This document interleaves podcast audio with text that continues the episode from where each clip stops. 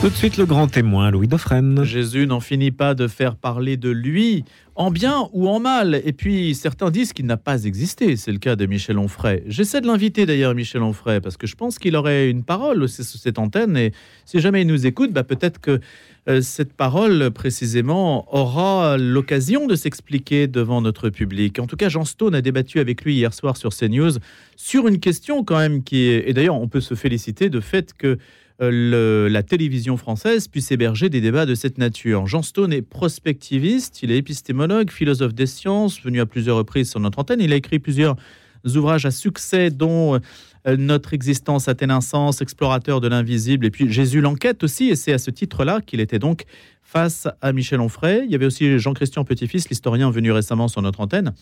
Mais il va aussi nous parler du retour de l'hypothèse Dieu, parce que la science s'intéresse à Dieu de plus en plus. On est sorti de l'ère matérialiste un petit peu obscure et vulgaire pour entrer dans une, dans une autre ère où l'on va s'ouvrir à la connaissance. Bonjour Jean Stone. Bonjour Dauphren. Bon, comment ça s'est passé hier avec Michel Onfray? Eh bien écoutez, euh, on va pas refaire le match, mais je pense que ce qui a été intéressant, c'est que c'est de voir sa logique, c'est-à-dire que déjà, il disqualifie toute source sur l'existence de Jésus si elle est chrétienne, alors que certaines sources, par exemple lettres de Paul, ont eu lieu 20 ans après le départ de Jésus, donc c'est difficile de, dire qu'il pouvait inventer quelque chose de, de toute pièce.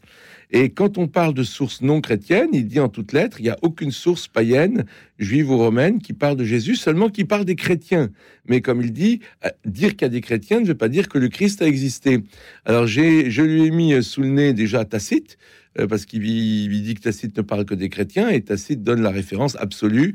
Euh, euh, Christ a été mis à mort sous Ponce Pilate, etc. Bon, sous, sous le règne de Tibère par Ponce Pilate. Et là, évidemment, il me sort Ah, bah oui, mais ça, c'est des trucs rajoutés après. Alors là, il a eu beaucoup plus de mal avec un texte du Talmud qui est du début du deuxième siècle, parce que Jésus est totalement insulté. Et donc, je lui ai dit C'est complètement impensable que ce soit un chrétien qui ait écrit ça. Euh, et là, il a botté en touche en disant, parce que le texte insulte Jésus, et ah, vous avez traité Jésus de sorcier. Je dis, bah, c'est pas moi, c'est un texte anti, euh, anti-chrétien. Et alors, j'étais étonné par la rhétorique parce Donc que c'est la preuve par le contraire. c'est une fait. façon de botter en touche, si vous voulez. Oui, la meilleure preuve de l'existence de Jésus, ce sont ses adversaires. Mais la façon dont Frey botte en touche, donc déjà, il y a un raisonnement circulaire chez lui. Euh, tout texte qui parle l'existence de Jésus et qui n'est pas un qui n'est pas un texte euh, chrétien, bah, c'est forcément un chrétien qui l'a rajouté. Donc c'est vrai qu'avec des arguments comme ça, vous n'allez pas aller très loin. J'espère lui avoir dit. Et la deuxième euh, chose, c'est tout est tout est mythique. Pourquoi? Parce que tout est symbolique. Alors je veux bien que les 40 jours dans le désert soient symboliques. Jésus est peut-être allé 39 ou 41, euh, je sais pas. Mais là où ça devient vraiment marrant, c'est qu'il interprète par exemple la rencontre entre euh, Saint Jean et Jésus aux environs de la dixième heure, c'est-à-dire aux environs de 4 heures. Déjà, c'est dixième heure hein, dans l'évangile. Mais la dixième heure, c'est 16 heures. Donc 16 heures, c'est 4 heures. Et on ferait dit 4, le chiffre du cosmos, des quatre points cardinaux qui désignent les directions de la totalité du monde. Donc vous voyez bien que c'est symbolique. Sauf que dans l'évangile, c'est marqué environ, donc c'est même pas précis. Vous voyez Et donc, donc voilà, tout, tout est comme ça. Mais est-ce Donc- une pensée stimulante pour vous, Jean Stone? c'est toujours stimulant euh, de ça d'affronter quelqu'un qui a évidemment dix fois mon expérience, euh, qui est invité, comme vous le savez, tout le temps sur les plateaux, et donc évidemment, mais il y a un petit C'est côté. un jouteur et un séducteur. Voilà, il y a un côté un peu, je dirais, je sais pas s'il y a une formation marxiste, mais en tout cas, il y a une formation, comme je dis, de, de malhonnêteté intellectuelle à essayer de gagner le débat à n'importe quel prix en disant un peu n'importe quoi. Voilà, mais bon, ça, c'est c'est pas à moi de le dire, c'est aux auditeurs qui pourront regarder en replay de juger. Mais c'était une expérience intéressante et je pense que j'ai montré et les limites de, de sa pensée parce que en fait son raisonnement est circulaire. Comme on, on le dit c'est pas paupérien c'est en fait euh, c'est pas réfutable. Demain on trouve un texte qui parle de Jésus écrit par un nouvel un nouveau romain inconnu il dira c'est un chrétien qui l'a rajouté. Vous voyez donc euh, ouais, Comme ce n'est pas attesté, on peut dire n'importe quoi. voilà. Mais le fait, John Stone, que on s'intéresse à la figure de Jésus et qu'une personne comme Michel Onfray s'intéresse à lui, ça, en soi, c'est plutôt une bonne nouvelle. Et je, je prends l'ambivalence de l'expression bonne nouvelle. Absolument, et je pense que c'est très important que aujourd'hui on, a, on a, on discute sur ces questions-là. C'est pour ça que moi-même j'ai fait un livre, Jésus l'enquête, qui vous l'avez commencé vient de sortir en poche. Et je pense que ce que nous devons nous faire les chrétiens, c'est d'essayer.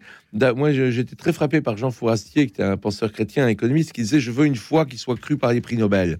Et euh, nous devons essayer d'avoir la raison de notre côté. Voyez, par exemple, à la fin, j'étais préparé à ça. On ferait à, mentionner euh, le, récit de la Passion de Matthieu avec euh, les, zombies qui sortent des cercueils, euh, l'éclipse de soleil qui dure trois heures sur Terre, que jamais eu, etc., etc. Et là, j'ai tout de suite coupé. J'ai dit non, ça c'est délirant. Elle me dit ah, vous avez reconnu qu'il y a un truc délirant dans les évangiles. Bah oui, il y en a un. Voilà. Et je pense qu'il faut, au lieu d'essayer de s'agripper. Est-ce qu'on le sait que c'est délirant? Bah, pourquoi, pourquoi est-ce que des, vous avez vu beaucoup de morts sortir des tombeaux, vous, à part dans les films de Hollywood bah Oui, mais si les miracles existent, hein, c'est l'une des thèses. Si les miracles existent, tout est possible. Tout est possible, mais il y a des limites. Euh, euh, il y a un argument Dieu est sans limite il y a un argument de Michel Onfray, c'est euh, euh, ça aurait été vu dans les historiens de l'époque, par exemple Flavius Joseph. Mais bon, euh, il n'y a pas d'éclipse de trois heures non plus sur Terre, vous voyez, des choses comme ça. Donc je crois qu'il faut, il y a des miracles, bien sûr, on en parlera, qui sont possibles, mais il y a aussi des limites, je pense. À... Le soleil va pas s'arrêter dans le ciel. Vous pouvez croire que le soleil s'arrête, mais le soleil va pas s'arrêter. Si à Fatima, on l'a vu danser. Eh oui, mais on l'a vu. Et, non, mais vous avez des milliers de personnes qui l'ont vu, et qui allaient s'écraser sur Terre. Donc ça, ça c'est un miracle. Mais à, à, euh, à, 20 km de là, les gens, ont à 30 km, les gens n'ont pas vu. non, mais c'est pas dire que l'éclipse en soi, c'est pas extraordinaire par rapport à ce qui a déjà été fait. Il y a une possibilité, évidemment. Bon, bah, écoutez, on laisse ouvert. En tout cas, moi, je ne me prononce pas là-dessus. Figurez-vous qu'après, on parlera des ovnis ah avec euh, un autre invité. Donc, on a, on est dans une ambiance un petit peu mystérieuse. Mais l'idée, en tout cas, ce que vous avez dit, Jean Stone, c'est que la raison aujourd'hui est de toute façon appelée à, à justifier la foi ça, c'est le point clé qui est demandé à tous les chrétiens. Et je pense que c'est très important, et c'est pour ça que je pense qu'il faut aussi essayer de lâcher du lest des fois sur certains sujets qui sont euh, peu crédibles et qui sont pas, enfin, qui sont pas les endroits où nous devons euh, baser notre foi. Voilà, c'est hmm. ça que je voulais dire avec mon histoire des, des, zombies. Mais l'idée que la raison est, sollicitée, c'est quelque chose peut-être, c'est un message peut-être à faire passer auprès de, peut-être, je ne sais pas, de chrétiens qui ne creusent pas beaucoup le sujet. Oui, absolument. Et je pense que c'est pour ça que justement on a créé cette nouvelle collection Dieu, la science, l'épreuve, sur la base donc du, du, très joli succès de mes amis Michel-Yves Bolloré et Olivier Bonassis, donc euh, euh, avec euh, leur ouvrage, eh bien, on voulait montrer justement que ce n'est pas qu'un feu de paille et que il y a aujourd'hui une vraie tendance. J'étais récemment, j'ai organisé récemment au Maroc la semaine dernière un colloque avec plus, plus de 26 intervenants, dont 7 grands physiciens quantiques, et justement tous ces science et foi. Voilà, enfin, science et quête de sens était le titre du colloque à l'université Mohamed VI Polytechnique, qui est un endroit extraordinaire, c'est l'université la plus moderne d'Afrique et donc euh, est au nord de Marrakech. Et donc on a fait ce colloque là-bas parce que dire on n'aurait pas pu le faire dans l'université française. Vous voyez, des prix Nobel qui vous parlent de Dieu, ups, en France, euh, ça passe pas à l'université.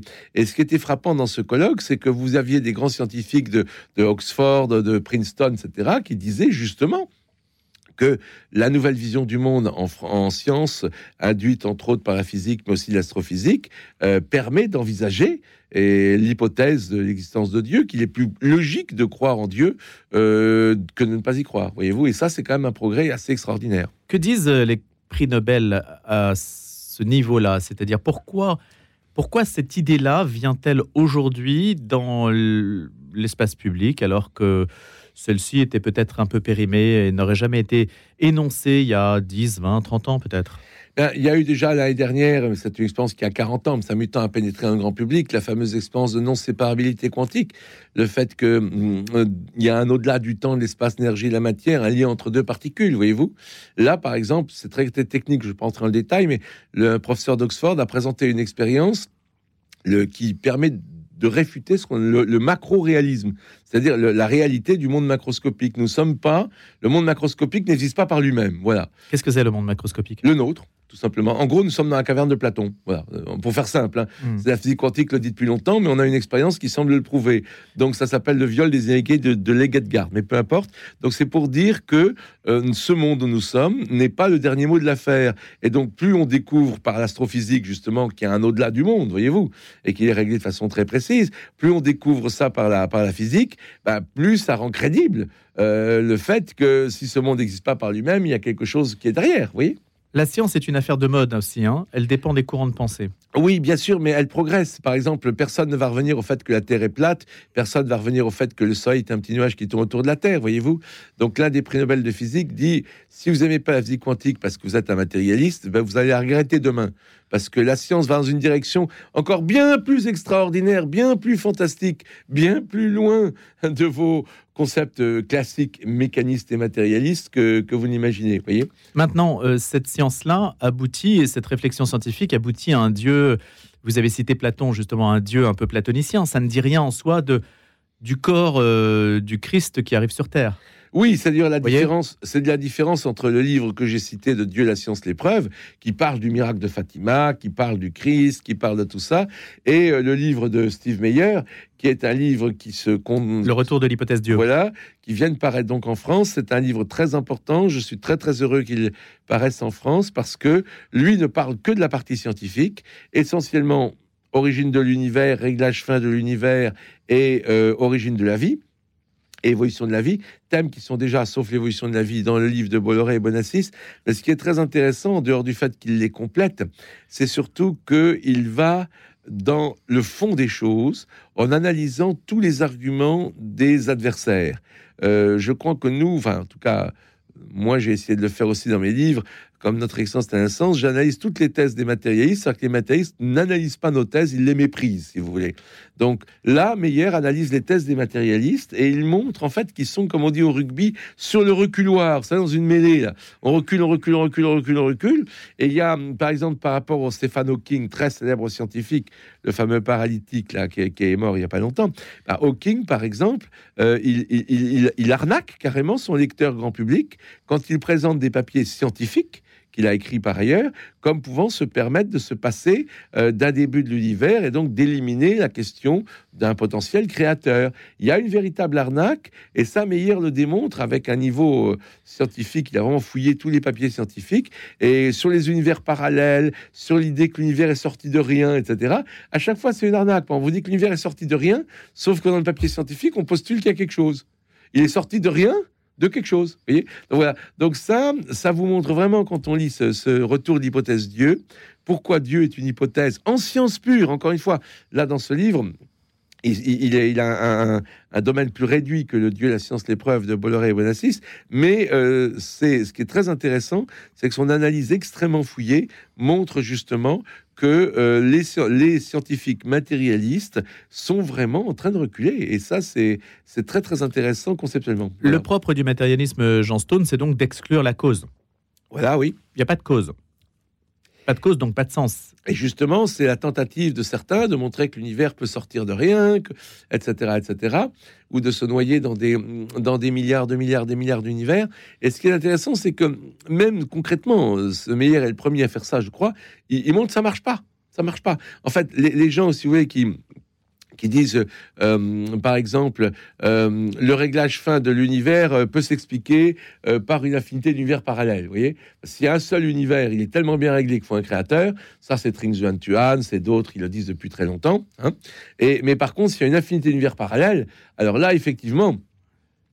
on, est dans le bon univers par chance. Mais il monte pas du tout. Parce que pour sortir des modèles d'infinité d'univers, il faut déjà un réglage très précis que, ce que personne ne dit. Et oui, donc c'est ça. Le réglage fin, c'est la probabilité en fait que la vie sur Terre ait pu advenir. Et pas seulement que la vie sur Terre, mais que l'univers ne se soit pas écrasé sur lui-même au bout de quelques milliers d'années, que les étoiles ne soient pas toutes explosées comme des bombaches, que les étoiles aient pu s'allumer au lieu de rester mortes. Vous voyez, euh, il faut toute une série de, euh, j'allais dire, de coïncidences heureuses. Et ces coïncidences heureuses sont très bien décrites donc, dans, le livre de Meyer de façon vraiment euh, parfaite. Mais surtout, c'est aussi l'antithèse qu'il montre. Il y a une autre, la faiblesse de, l'antithèse. Maintenant, il y a une autre chose chez lui importante, c'est qu'il montre à quel point la science, la science moderne est liée à la chrétienté. Et entre autres... Chez Stéphane Meyer. Oui, chez, chez Meyer. Entre autres, à une décision de l'évêque de Paris, Eugène Tempier, euh, dans les années 1270, qui a dit arrêtez de dire à Dieu ce qu'il doit faire. Parce qu'on disait Dieu a créé le monde en faisant, par exemple, des planètes, ça doit être des, euh, ça doit être rond, ça doit être des cercles, parce que cercle c'est parfait. Non, Kepler arrivera après, il dira c'est des éclipses, c'est pas des cercles. Mais jusqu'à temps, à des ellipses, des ellipses, pardon, des ellipses, excuse-moi, des ellipses et pas des, des cercles. Jusqu'à templer à ce, ce, décret de ce évêque de Paris, on n'avait pas le droit de dire ça. Et donc il a dit mais attendez, cherchez comment Dieu a créé le monde au lieu de décréter quand Dieu a créé le monde, et Meyer dit, mais ça c'est le début de la science moderne, parce que justement tout le monde, même les gens qui ont fait des grands progrès en sciences comme les musulmans, etc., eh ben, ils, avaient des a priori sur comment Dieu devait créer le monde. Et, et cette, ce, jeune Templier arrive et dit, bah non. Euh, et il dit aussi, comme vous êtes faible et que Dieu est unique, vous devez être plusieurs être d'accord sur la façon dont Dieu a créé le monde. Et c'est ça le début de la vérification scientifique. En fait, Jean Stone, vous êtes en train de nous dire, Jean Stone, que c'est l'archevêque de Paris qui est à la base de la science moderne. C'est exactement ce que dit Meyer. L'archevêque de Paris en Sorbonne, quelques années après la création de la Sorbonne, est à la base de la science moderne. Sans ça, on serait toujours à essayer de raisonner avec des raisonnements, j'allais dire, euh, théoriques, et non pas des raisonnements sur le réel. Donc vous écoutez la radio qui est à la base de la science moderne. Ah oui, c'est merveilleux. Quand même extraordinaire. Mais qui l'aurait cru? Enfin, en tout cas, ça ne se sait pas, ou pas beaucoup. C'est dans le meilleur. C'est pour ça que je dis que ce livre est vraiment une. J'allais dire, vous savez, c'est ça, c'est hum, une grande claque en fait pour tous ceux qui ont dit que le livre de Bonassis et Bolloré, oui, c'était un épiphénomène fait par deux types qui sont pas des scientifiques, etc. Même s'ils sont tous les deux ingénieurs et qu'Olivier est polytechnicien. Voilà. Et là, si vous voulez, euh, euh, ben là, c'est vraiment un, argument de poids pour dire non, pas du tout. Il y a une tendance lourde. Et si on lit ce livre sérieusement, eh bien, on voit qu'il y a vraiment une tendance lourde qui euh, amène à l'idée. Et là, on, tout en découle parce que si Dieu existe, effectivement, les religions ne sont pas uniquement d'origine humaine. Si Dieu existe, les miracles sont possibles. pas n'importe quel miracle quand même, mais bon. Mais on peut voir effectivement le soleil localement bouger, comme à Fatima, mais pas dans l'absolu, puisque ce jour-là, il n'a pas bougé sur le reste de la planète. Mais bon, mais on peut voir également de, donc euh, l'incarnation être possible, voyez-vous. Donc c'est pour ça que tout, je reviens au débat avec Onfray, tout vient du fait, c'est est-ce que Dieu existe ou non? Alors, Pour Onfray, Dieu pose, il pose que Dieu est une invention humaine, donc il n'y a pas de débat. Donc le raisonnement est circulaire. Mais la question quand même, Jean Stone, de savoir, il y a eu des séries télé par le passé qui euh, se s'attaquait à, la figure historique du Christ pour savoir si ce qui avait été dit était bien, vrai. Et ça n'avait pas finalement. Euh, la, question semblait entendue, c'est-à-dire le caractère historique, l'existence historique, le caractère historique et non mythique du Christ semblait tout à fait acquis. Et c'est là qu'on ferait reprend les choses de manière un petit peu radicale, semble-t-il quand même. Oui, oui, mais de toute façon, moi, j'ai cité, euh, grâce à hum, quelqu'un que vous connaissez, je crois, qui s'appelle Mathieu Lavagna, ça vous Bien euh, dit sans doute quelque chose. Mathieu Lavagna a, préparé, il a déjà eu le temps d'écrire un livre euh, qui s'appellera Libre réponse à Michel Onfray, que j'ai lu. Il a, eu la gentillesse de me l'envoyer hier pour que il a 23 ans, hein euh, oui, il a 23 ans. Et le livre sort le 15 mars, je crois, chez Artege. Et c'est un livre excellent. Je l'ai lu pour me préparer. Et il va beaucoup plus loin euh, que moi. Et donc, euh, il dit, par, il, cite toute une série, par exemple, de penseurs, contrairement à ce que dit Onfray, que c'est toujours des chrétiens qui disent que le Christ existe dans les archéologues, dans, etc. Il cite des historiens complètement athées qui disent que croire que le Christ n'a pas existé, c'est comme croire que l'univers n'a que 10 000 ans. C'est comme croire au créationnisme de la Terre jeune. C'est une forme de révisionnisme. voilà, c'est mais, mais ah, c'est pas aussi absurde que la Terre plate. Je, bon, euh, en, privé, j'ai dit, on ferait votre truc, c'est la Terre plate. Alors évidemment, Frédéric Tadé m'a repris. Non, non, dites pas ça. J'ai dit, non, non, c'est plus logique. C'est moins débile que la Terre plate, mais c'est aussi débile que de dire que l'univers n'a que 10 000 ans. C'est pas moi qui le dis. Euh, c'est un grand historien euh, du premier siècle athée. Voilà. La question, Jean Stone, des témoins de l'existence du Christ, elle se pose, mais ils sont là. Oui, alors moi, j'ai pas eu le temps, évidemment, de parler de, hier, parce que tout tournait autour d'Onfray, il m'a la parole. Mais mon argument principal, euh, c'est que l'auteur de l'Angile de Jean, et seulement l'auteur de l'Angile de Jean, est un témoin direct. C'est même le témoin, c'est le disciple que Jésus aimait, et c'est bien lui qui a écrit cet évangile, et il a écrit cet évangile, et il l'a diffusé de son vivant. Ce que c'est un scoop. J'ai découvert qu'il y a un prologue du prologue euh, qui est dans les années 160 à Rome, qui, qui dit cela. Donc, euh, c'est un argument supplémentaire pour dire que nous avons un excellent témoin. Simplement, comme vous savez, euh, je prétends, et je l'ai longuement développé, et je pense de façon très convaincante, que euh, ça ne peut pas être un des douze apôtres. C'était le principal disciple de Jésus, mais c'était un Cohen euh, du temple de Jérusalem, le fils d'un Cohen. Voilà. Donc ça, c'est un témoin extraordinaire. Nous avons le meilleur témoin possible. Et évidemment, euh, on peut même pas débattre avec Michel Onfray de ça parce qu'il vous dira, ouf, oh, oh, ce chrétien, c'est rien du tout. Vous voyez, mais non, il y a des preuves et euh, c'est tout ce que j'ai essayé d'expliquer qu'il euh, connaît parfaitement Jérusalem, il connaît parfaitement les procédures du Sanhédrin aussi. Euh, Jacqueline Genot-Bismuth, je ne sais pas si vous l'avez reçu ici de, quand de son vivant, dans un petit livre euh, qui s'appelle Naissance d'une hérésie à Jérusalem et qui était juive, explique justement à quel point la lecture de l'évangile de Jean permet de comprendre qu'on a affaire à quelqu'un qui navigue dans le milieu sacerdotal. Donc, encore une fois, pas un des douze apôtres, elle a été tout à fait d'accord avec cette thèse, mais qui, que l'évangile est totalement authentique et que, évidemment, c'est un argument très fort pour dire que Jésus non seulement a existé, mais que nous avons des infos sur lui et pas du tout juste une page, comme le disait la série sur Arte Corpus Christi euh, que vous avez cité indirectement, qui disait que tout ce qu'il y a d'authentique dans les évangiles se résume à une page. Hmm. Jean Stone, pourquoi Jean et pas les autres? Bah, D'abord parce que c'est le seul témoin direct. Euh, euh, Matthieu, c'est une pseudographie, c'est-à-dire que Matthieu, quand vous lisez Matthieu, il n'y a aucune raison que Matthieu l'ait écrit parce que simplement il parle de Matthieu comme il parle n'importe quel autre apôtre, alors que Jean se met en scène. il dit le disciple que Jésus aimait, l'autre disciple, le disciple était là, etc. Donc il se met en scène en permanence. Donc on voit bien que c'est un témoin qui a écrit, tandis que c'est pas le cas de Matthieu et les autres personnes n'ont dit qu'ils étaient témoins, même si Luc a fait des enquêtes, vous voyez. Mais euh, c'est pas des voilà, c'est une grosse différence quand même. Le fait qu'il y ait une personne, euh, ce fameux Jean, sur qui repose, euh, semble-t-il, la fiabilité historique. Alors, elle ne repose pas que sur ça, parce que je dis que Paul a écrit. Regardez Paul. Paul, il est arrivé, mais moins de dix ans après le départ de Jésus, il a rencontré son frère. Bon, alors déjà, bon, évidemment, c'est une info extrêmement importante. Il a rencontré Jacques, le frère de Jésus. Il le dit en toutes lettres. Euh, dans, ses lettres, c'est le cas de dire. Donc, euh, il écrit lui-même sur des, alors qu'il y a des dizaines de témoins de l'affaire. Donc, on peut pas dire que évidemment c'est quelque chose qui, n'est pas fiable, parce qu'à l'époque, euh, on pouvait pas raconter n'importe quoi. Il y avait encore plein de témoins, voyez-vous. Mais pour moi, quand il y a par exemple des, des quand Michel Onfray pointe des décalages entre les évangiles en disant au pied de la croix il y a trois femmes, non il y en a deux, il y en a une. Alors les anges, il y en a un, il y en a deux, il y en a pas, etc. Moi, à chaque fois, ma réponse, encore une fois, c'est de dire allez voir Jean. Euh, s'il y, a, y a des contradictions, il y en a effectivement plein entre euh, il y a trois anges, il y a un ange, non, il y a deux anges, il n'y a pas d'ange, euh, il y a une femme, il y a deux femmes, il y a trois femmes, il y a quatre femmes, eh ben, allez voir Jean. C'est le seul témoin direct. Voilà. Jean Stone, est-ce que vous créditez Michel Onfray d'un argument valable qui ferait le pont entre tous ceux qui regardent cette histoire-là? Bah, L'argument euh, valable de Onfray, c'est qu'il y a évidemment des choses qui sont symboliques dans les évangiles.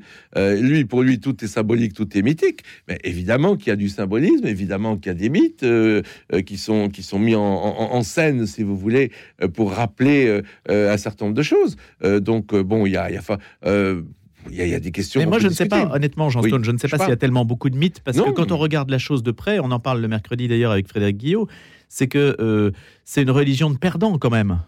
Oui, mais c'est pour ça. Et donc, personne n'aurait imaginé créer quelque chose de pareil, quelque chose de. Ah non, non, mais euh, je ça, c'est aussi un élément, un, un, élément, un élément étonnant, singulier du point de vue Entièrement d'accord. Le fait que pourquoi on pense que Jésus est ressuscité? Parce qu'elle l'a dit, même si c'est absurde, ça paraît pour un matérialiste comme on ferait. Ben, Jésus est ressuscité parce que justement des gens, Pascal l'a dit, je crois les témoins qui se font tuer.